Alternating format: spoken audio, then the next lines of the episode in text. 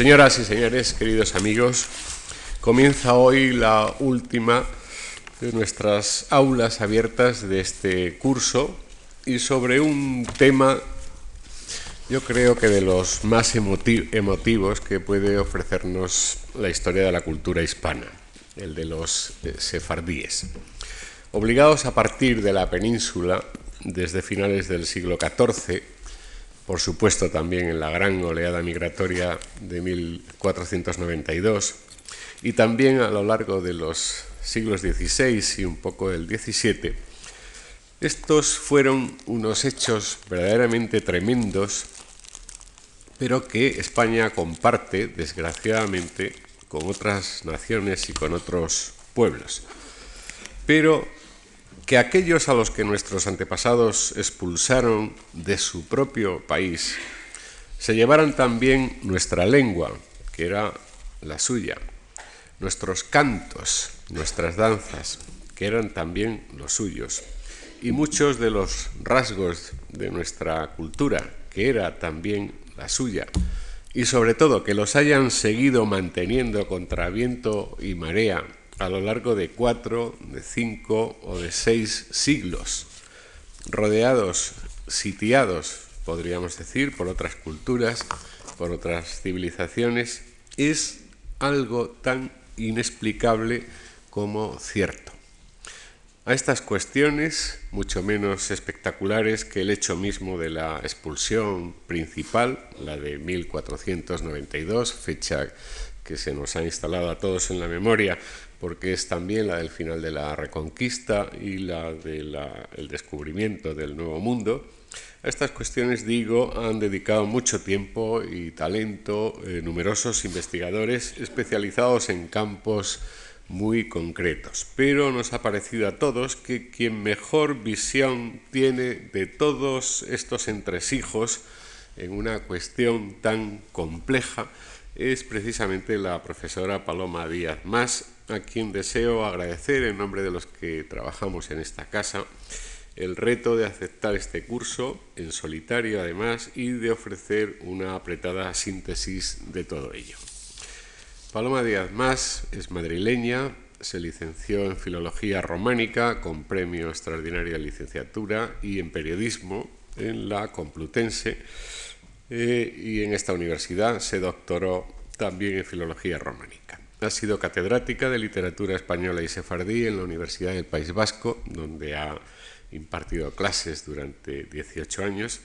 y en la actualidad es científico titular en el Departamento de Literatura Española del Consejo de Investigaciones Científicas aquí en Madrid. Ha dado clases también en universidades como la de Obregón, Ámsterdam, Amberes, Gante o Trento. Como profesora y como investigadora ha trabajado especialmente sobre literatura hispano-judía y sefardí y también sobre el romancero y en general sobre la Edad Media, campos en los que ha publicado numerosos artículos y numerosos libros como Los sefardíes, Historia, Lengua y Cultura, Barcelona, editorial Río Piedras, 1986, que conoce ya numerosas ediciones y que ha sido incluso traducido al inglés por la eh, oficina de, prensa de la Universidad de Chicago en 1992. Es también autora de una antología del romancero para la editorial Crítica en 1994 o la edición con Carlos Mota de los Proverbios Morales de Sem Top de Carrión en Cátedra. Y ha colaborado además en la espléndida edición crítica de la Celestina, que patrocinada por la Fundación Duques de Soria ha publicado también la editorial Crítica de Barcelona.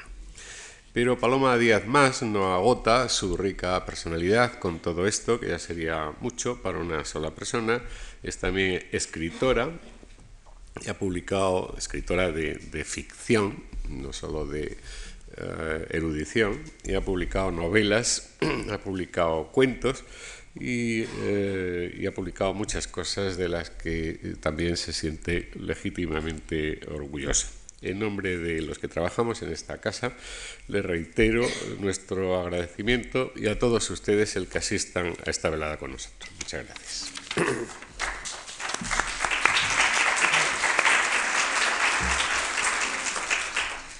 Bien, pues yo quiero agradecer a la Fundación Juan Marca haberme dado la oportunidad de contar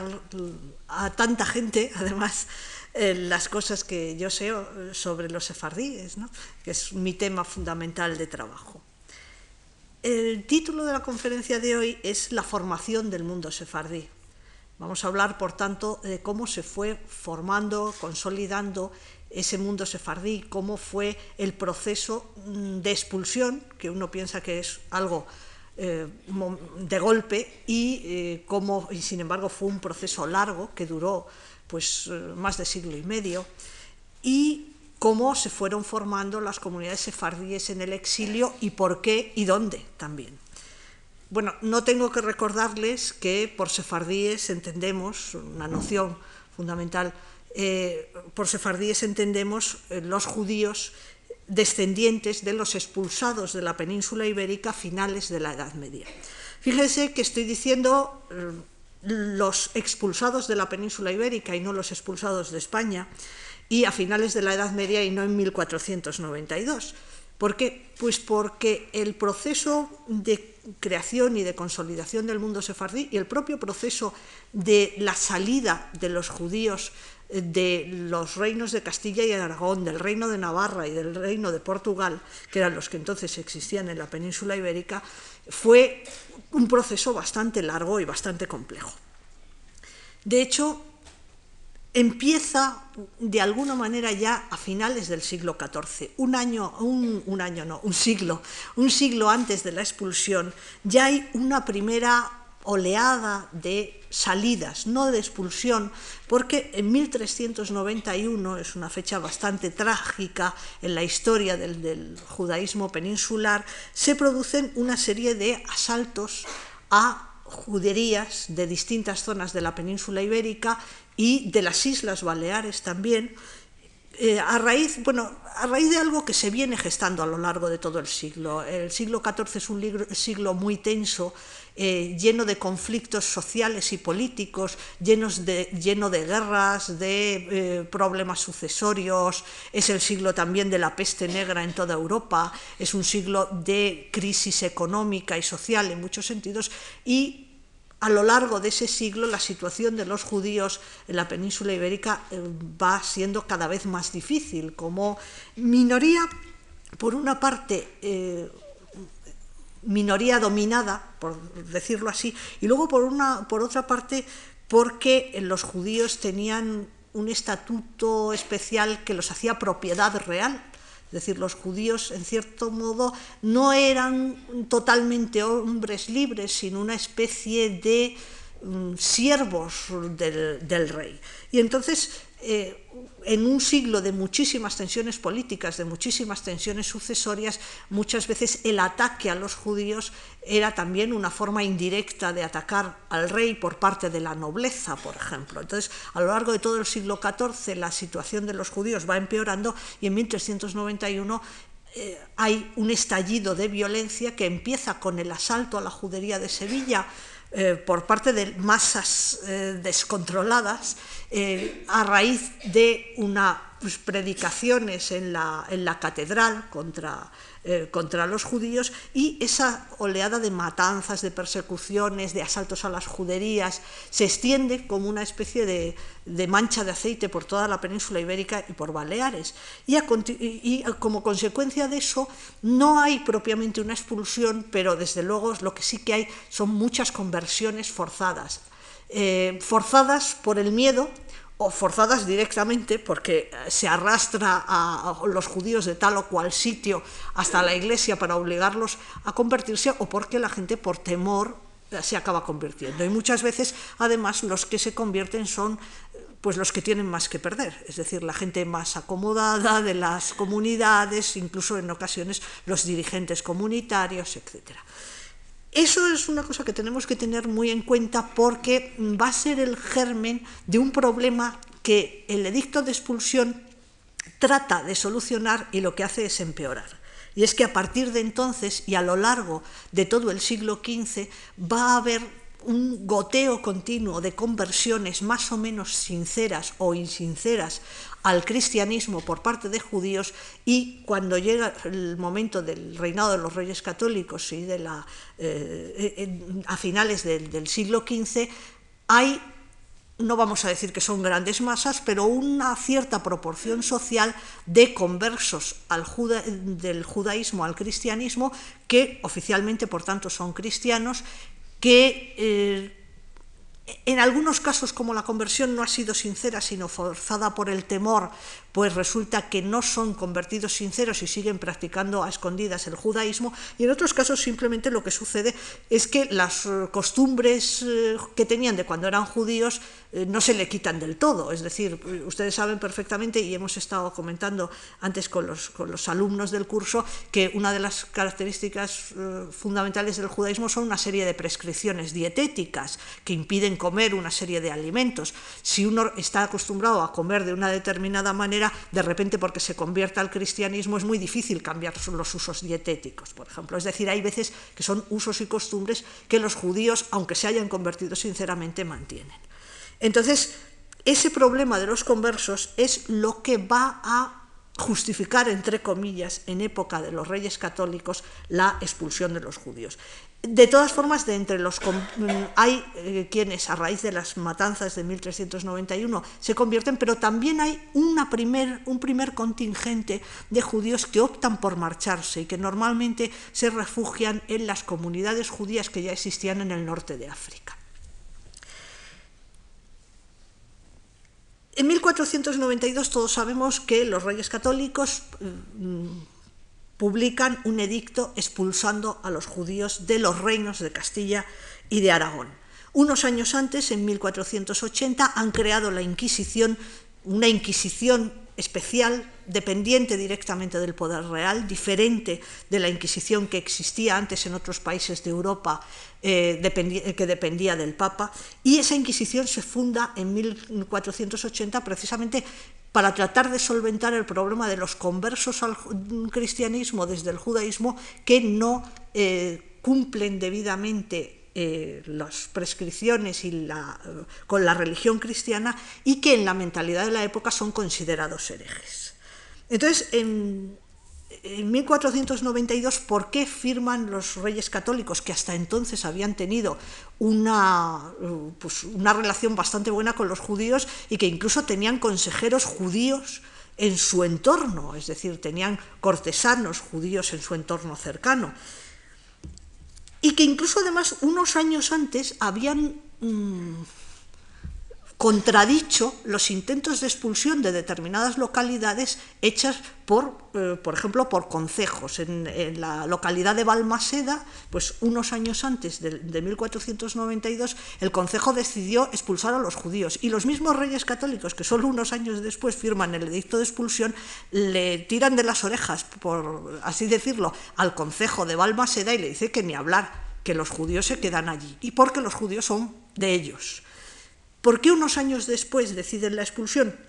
Pues el edicto de expulsión lo explica de una forma bastante explícita. Hay que decir que el edicto, el original del edicto de expulsión no se conserva, pero se conservan lo que se llaman provisiones, que son como notificaciones que hacen los reyes a distintas instancias de que se ha promulgado ese edicto. Y en una de ellas, que es una de las más eh, extensas, que va dirigida al príncipe don Juan, al que había de ser heredero que murió cinco años después,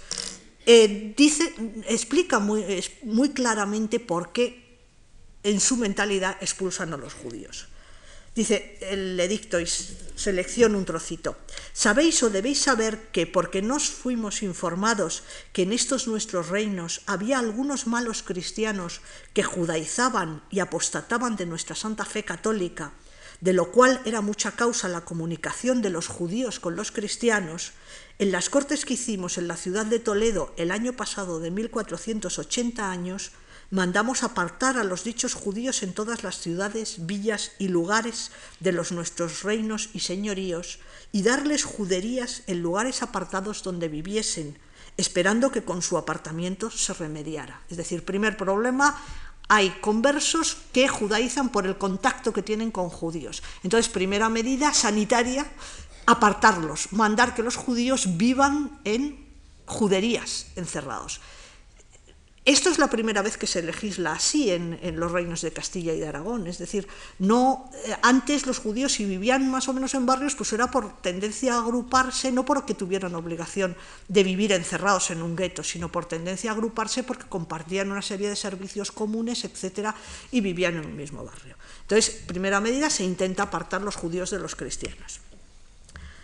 Pero eso no fue efectivo. Y otros sí habíamos procurado y dado orden, como se hiciese inquisición en los dichos nuestros reinos y señoríos, la cual, como sabéis, ha más de doce años que se ha hecho y hace, y por ella se han hallado muchos culpantes, según es notorio y según somos informados de los inquisidores y de otras muchas personas religiosas, eclesiásticas y seglares, consta y parece el gran daño que a los cristianos se ha seguido y sigue de la participación, conversación, comunicación que han tenido y tienen con los judíos. Es decir, segunda medida, se crea la Inquisición para averiguar quién es mal cristiano.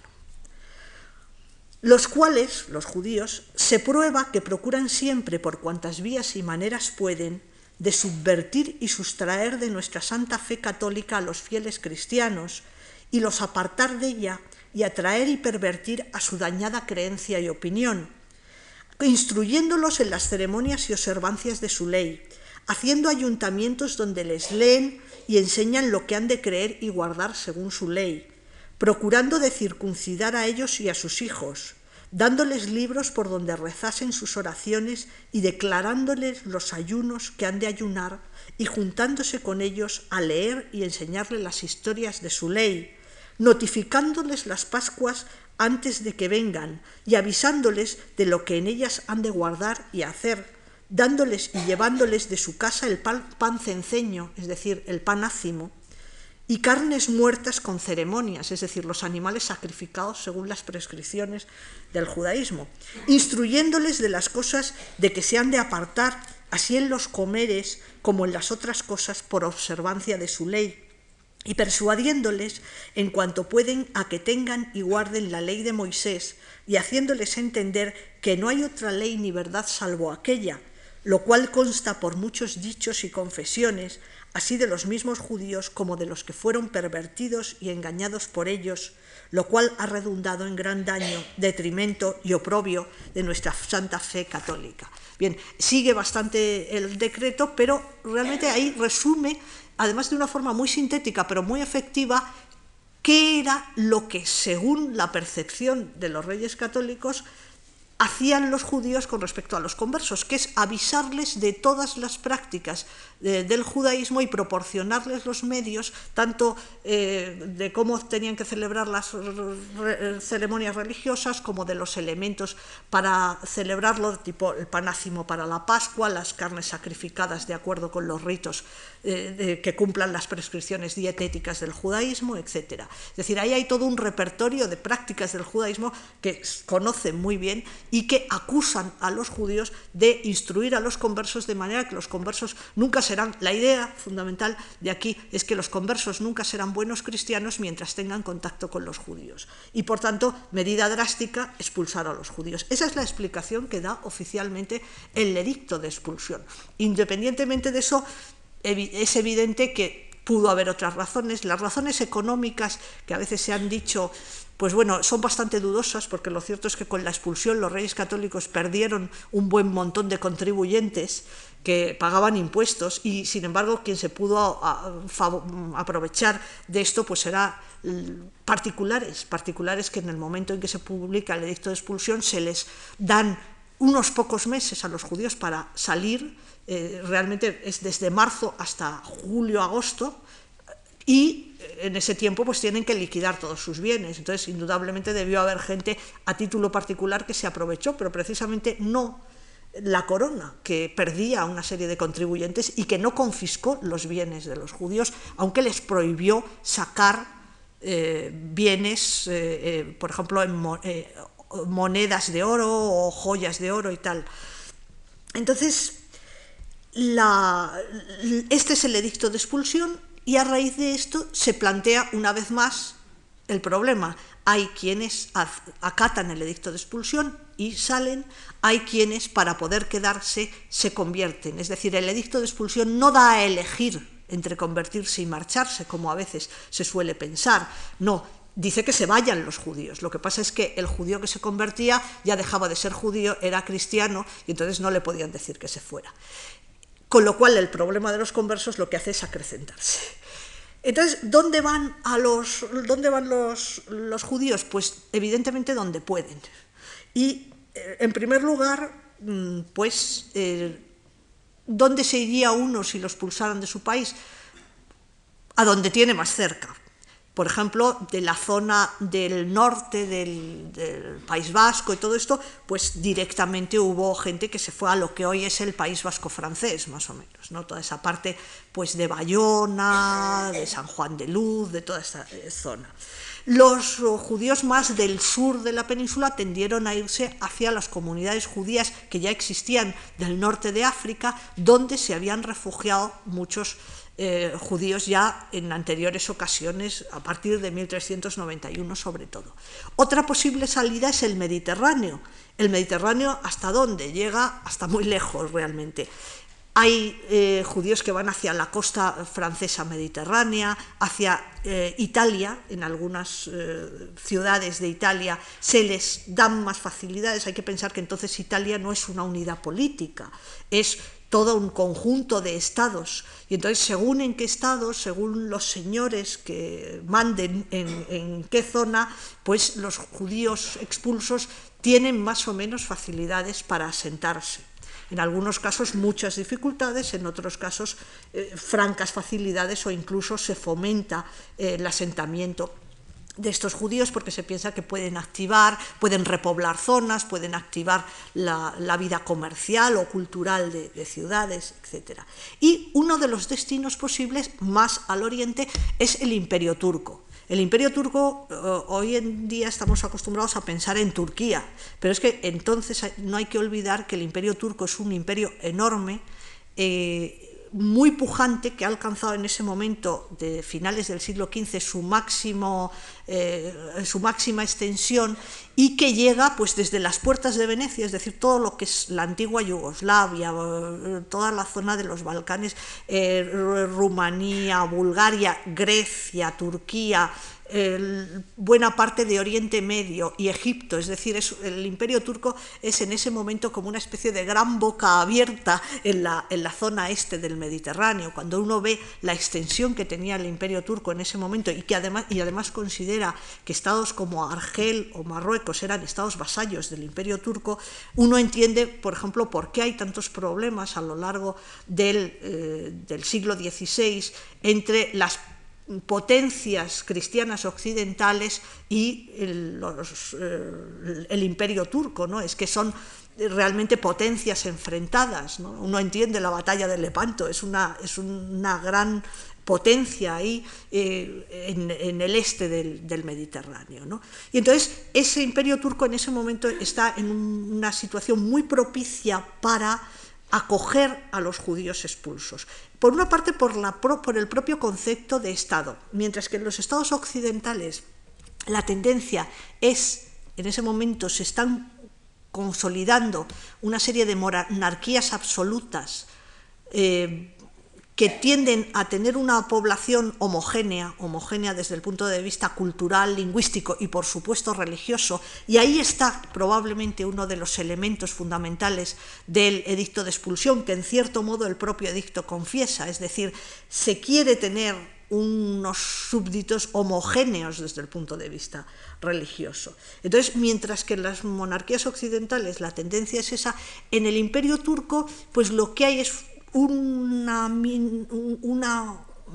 no sé si minoría o mayoría musulmana dominante y una serie de pueblos que se entienden como pueblos sometidos, pero que cristianos de distintos orígenes, eh, eh, cristianos ortodoxos, armenios, etcétera, y judíos también de distintos orígenes que viven eh, bajo el imperio, bajo ese poder absoluto del sultán, pero mm, que a cambio de que paguen una serie de impuestos y de tener una serie de limitaciones pues en cuanto a usos suntuarios, en cuanto a, ocupación o no de cargos públicos, etcétera, pues los distintos pueblos pueden vivir perfectamente manteniendo sus propias características eh, socioculturales. Es decir, de la misma manera que los eh, griegos siguen siendo ortodoxos bajo el dominio del imperio turco, eh, de la misma manera que los serbios siguen siendo ortodoxos y los croatas siguen siendo católicos y los armenios siguen siendo cristianos de rito armenio, pues también los judíos siguen practicando su religión y tampoco hay una unificación lingüística, por ejemplo. Entonces, esto que se dice de que los sefardíes mantienen el español durante eh, tantos siglos, etcétera, en efecto es que esto fue propiciado pues porque en el imperio turco, bajo un mismo poder político, había muy diversos pueblos cada uno con su lengua, con su religión, con su propia cultura y hasta con su propio alfabeto, porque los griegos escriben en alfabeto griego, los, eh, los croatas escriben en alfabeto latino, los armenios escriben en alfabeto armenio, los turcos escriben en, en aquella época en alfabeto árabe. Y los sefardíes van a seguir, cuando vayan allí, sobre todo escribiendo en alfabeto hebreo, aunque escriban en español, y ahí tenemos toda una serie de literatura aljamiada. Es decir, en ese momento las circunstancias políticas del imperio turco favorecen que se pueda integrar una minoría más, conservando una serie de características. Y de hecho las comunidades eh, sefardíes que se van asentando en distintos lugares del imperio otomano en gran medida reproducen su forma de organización de la península ibérica, es decir, forman comunidades, no se unifican, sino que forman comunidades por aquí por allá, a veces enfrentadas y a matar entre sí, y eh, mantienen sus propias instituciones, incluso su propio derecho interno para cuestiones internas, ¿no? del tipo de lo que hoy llamaríamos derecho de familia, de, mantienen su organización comunitaria, sus consejos comunitarios, sus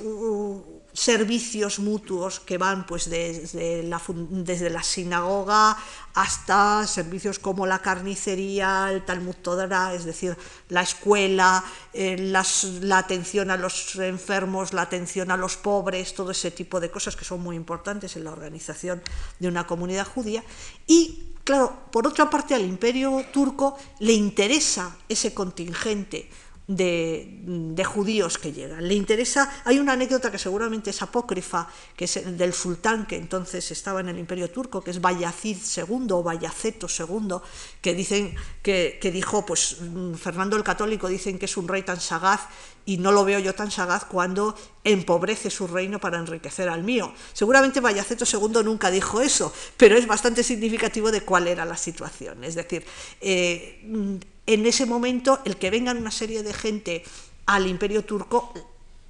puede ser interesante, de gente que no son cristianos, que son un poco el enemigo que tienen enfrente. Entonces, en el, ¿por qué interesa? Pues porque la gente que es más eh, rica, más acomodada, contribuye a fomentar pues, la vida comercial, el mundo bancario, etc. Los más pobres eh, que por supuesto también los hay en, más cantidad que ricos, pues contribuyen a ser mano de obra mano de obra para la artesanía, mano de obra para los oficios subsidiarios, etc. Y luego la gente más culta, y entre los expulsados había gente con un nivel cultural bastante alto, entre otras cosas porque eh, los judíos estaban prácticamente todos alfabetizados por razones religiosas. Los varones judíos tienen como obligación leer textos religiosos, entonces eso hacía que prácticamente todos los, judíos estuvieran alfabetizados y eso les daba un mayor acceso a la cultura también. Entonces hay gente entre los expulsos con un nivel cultural eh, bastante alto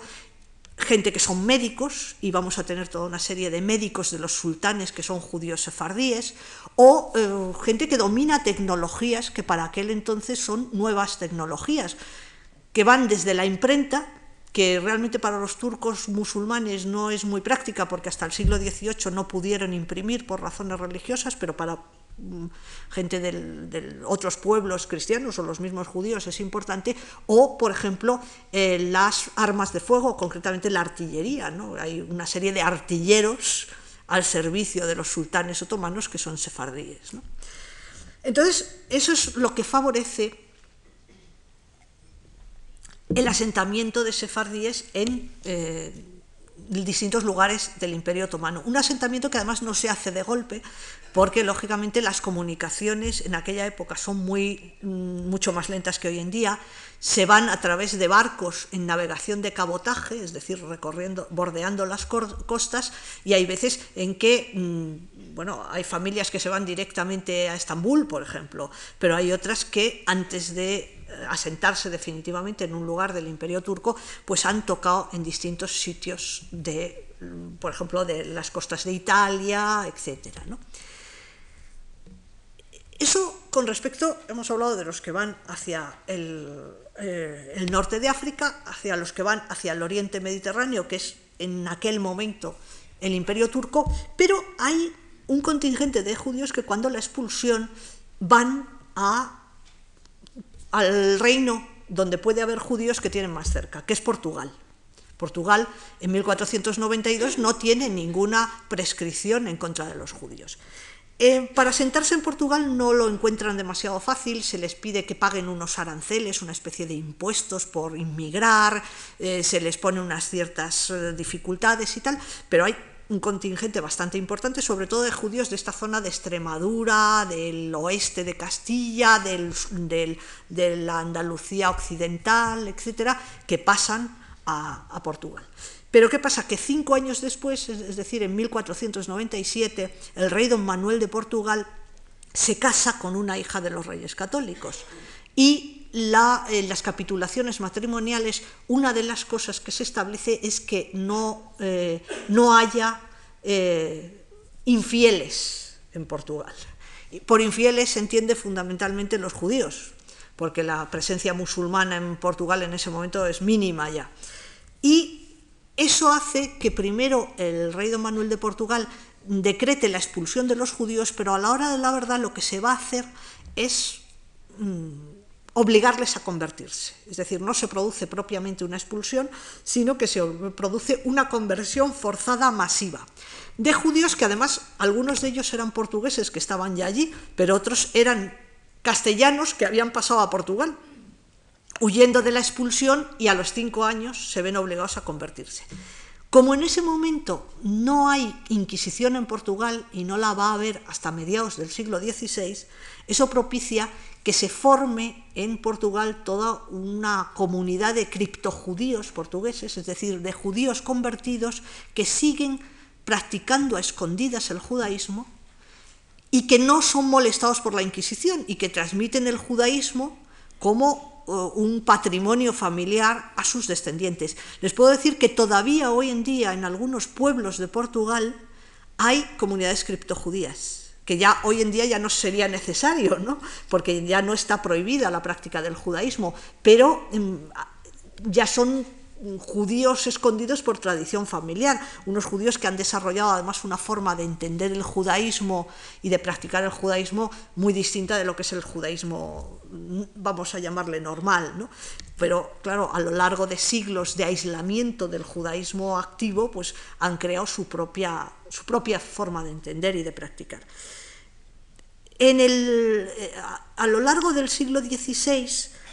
esa cuestión de los, de los criptojudíos portugueses va a dar origen a otras comunidades sefardíes. Es decir, ahí hay una comunidad de judíos, pero que oficialmente son cristianos, que además son por lo general gente muy preparada intelectualmente y muy activa en el mundo de los negocios, de la, de la importación, exportación de mercancías, de la banca, etcétera, porque no hay que olvidar que en ese momento Portugal es una gran potencia marítima, es el momento de las grandes navegaciones portuguesas que llegan hasta la India, hasta, hasta el extremo oriente, eh, que, que llegan también hacia, establecen colonias portuguesas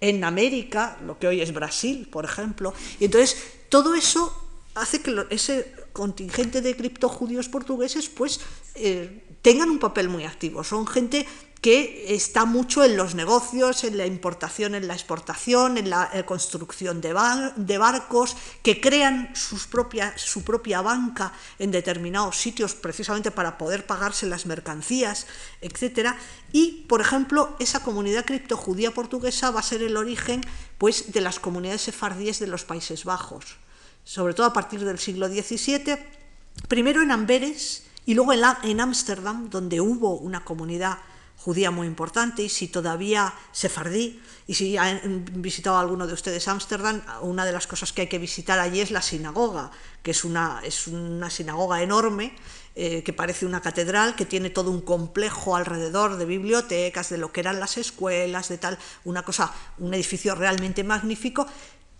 construido en teoría por los portugueses que estaban allí. Quiero decir, en un principio cuando se establecen en los Países Bajos, los sefardíes no van oficialmente como judíos ni como sefardíes, sino van como la nación portuguesa, es decir, como una colonia de comerciantes portugueses establecidos allí. Unos comerciantes portugueses que son un poco raros porque practican el judaísmo absolutamente de forma descubierta y que son no autorizados, pero sí tolerados por las autoridades. Y entonces vamos a tener ahí pues, unas comunidades sefardíes importantes en los Países Bajos, sobre todo en Ámsterdam, pero no solo en Hamburgo, que era también una ciudad comercial muy importante, una ciudad hanseática que tenía su propio eh, puerto muy activo. A partir de Ámsterdam va a haber la primera comunidad sefardí en Londres,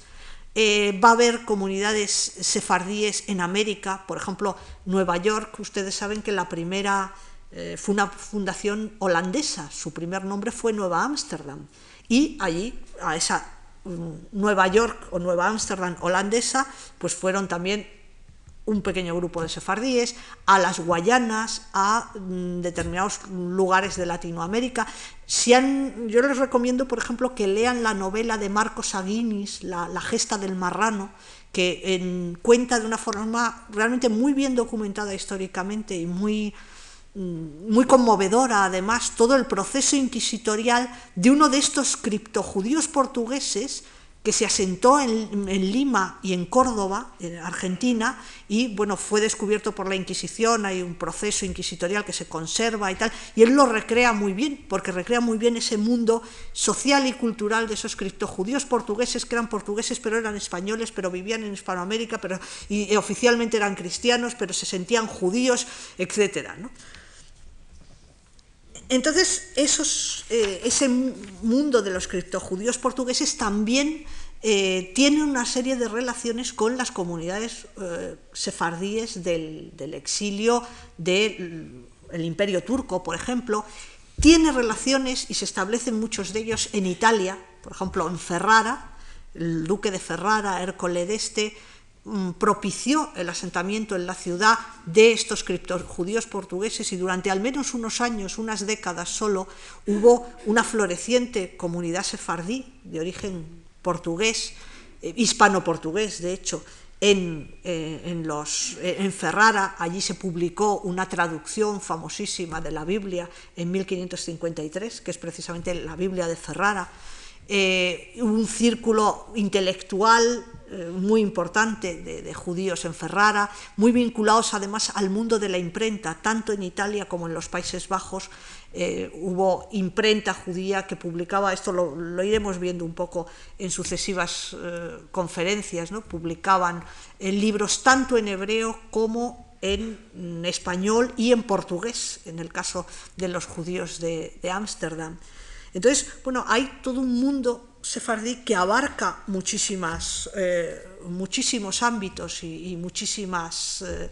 eh, muchísimos lugares, ¿no? desde Nueva Ámsterdam o la Guayana o ciudades de, Hispanoamérica, de Latinoamérica, hasta Estambul o Safed, que fue un centro importantísimo de la Cábala, o, o Esmirna o Salónica o Ferrara, o Ancona, o Hamburgo, eh, o Tetuán. Es decir, estamos viendo todo un mundo realmente muy amplio de comunidades sefardíes, cada una con sus características, cada una con sus mm, circunstancias y con su forma de vida y que por supuesto van a evolucionar a lo largo de la historia de forma diferente y a veces muy divergente según la evolución de los países en los que se asienta. Pero lo que quería eh, era, sobre todo, ver cómo se produce esa inmigración, que además es muy lenta, porque de estos criptojudíos portugueses, como ya he dicho, pues muchos de ellos vuelven al judaísmo abiertamente, constituyen ellos mismos comunidades sefardíes como, las de, como la de Ámsterdam o se integran en comunidades sefardíes ya existentes. Uno de los problemas, digamos, con que se enfrentan comunidades sefardíes de Oriente, como la de Constantinopla o la de Salónica, son, eh, es precisamente cómo integrar a estos judíos que en realidad no se han convertido ellos, son ya descendientes de conversos que desean retornar al, al judaísmo porque se les ha transmitido eh, por, en su entorno familiar una serie de conocimientos y de creencias judaicas, pero que tienen un desconocimiento bastante notable del judaísmo, a su vez. Es decir, eh, y entonces, eh, claro, no, mm, no saben, por ejemplo, no saben hebreo, no pueden leer las oraciones, no pueden leer la Biblia. Para ellos se van a hacer una serie de traducciones de textos fundamentales, se van a escribir una serie de obras para ilustrarles, por decirlo así. Es decir, hay todo un, proceso de reintegración de esos criptojudíos que eh, vuelven al judaísmo a veces después de generaciones, cuando no son ellos, sino sus padres o incluso sus abuelos los que se convirtieron.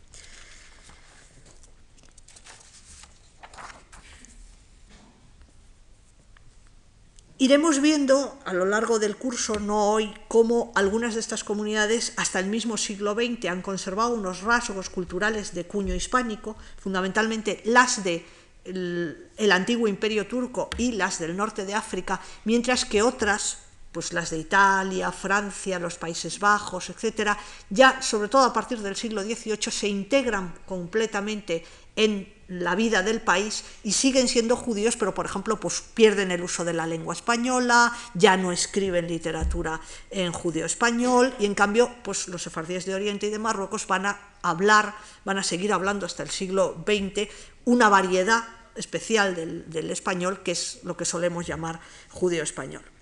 Por otra parte, en los países de ese exilio, los sefardíes, y eso lo veremos en otra conferencia, viven en intenso contacto con los pueblos de esos países y eso enriquece su cultura, tanto su lengua como su literatura, etc. Y por último, veremos también en otra de las conferencias cómo a partir de la segunda mitad del siglo XIX, tanto los sefardíes de Oriente como de Marruecos van a recibir una influencia enorme eh, de la cultura occidental. Es decir, se produce una reoccidentalización de los sefardíes, sobre todo por la influencia de la educación de determinadas escuelas, sobre todo francesas, y eh, vamos a ver que hay todo un cambio en la mentalidad, en la forma de vida, en la lengua, en la literatura, etc. Y otra cosa que veremos también en otra conferencia posterior es cómo a partir de la segunda mitad del, del siglo XIX y sobre todo a lo largo del XX, los sefardíes acaban por emigrar de lo que eran sus lugares tradicionales de asentamiento. Es decir, eh, las comunidades eh, sefardíes hoy en día no están en los sitios donde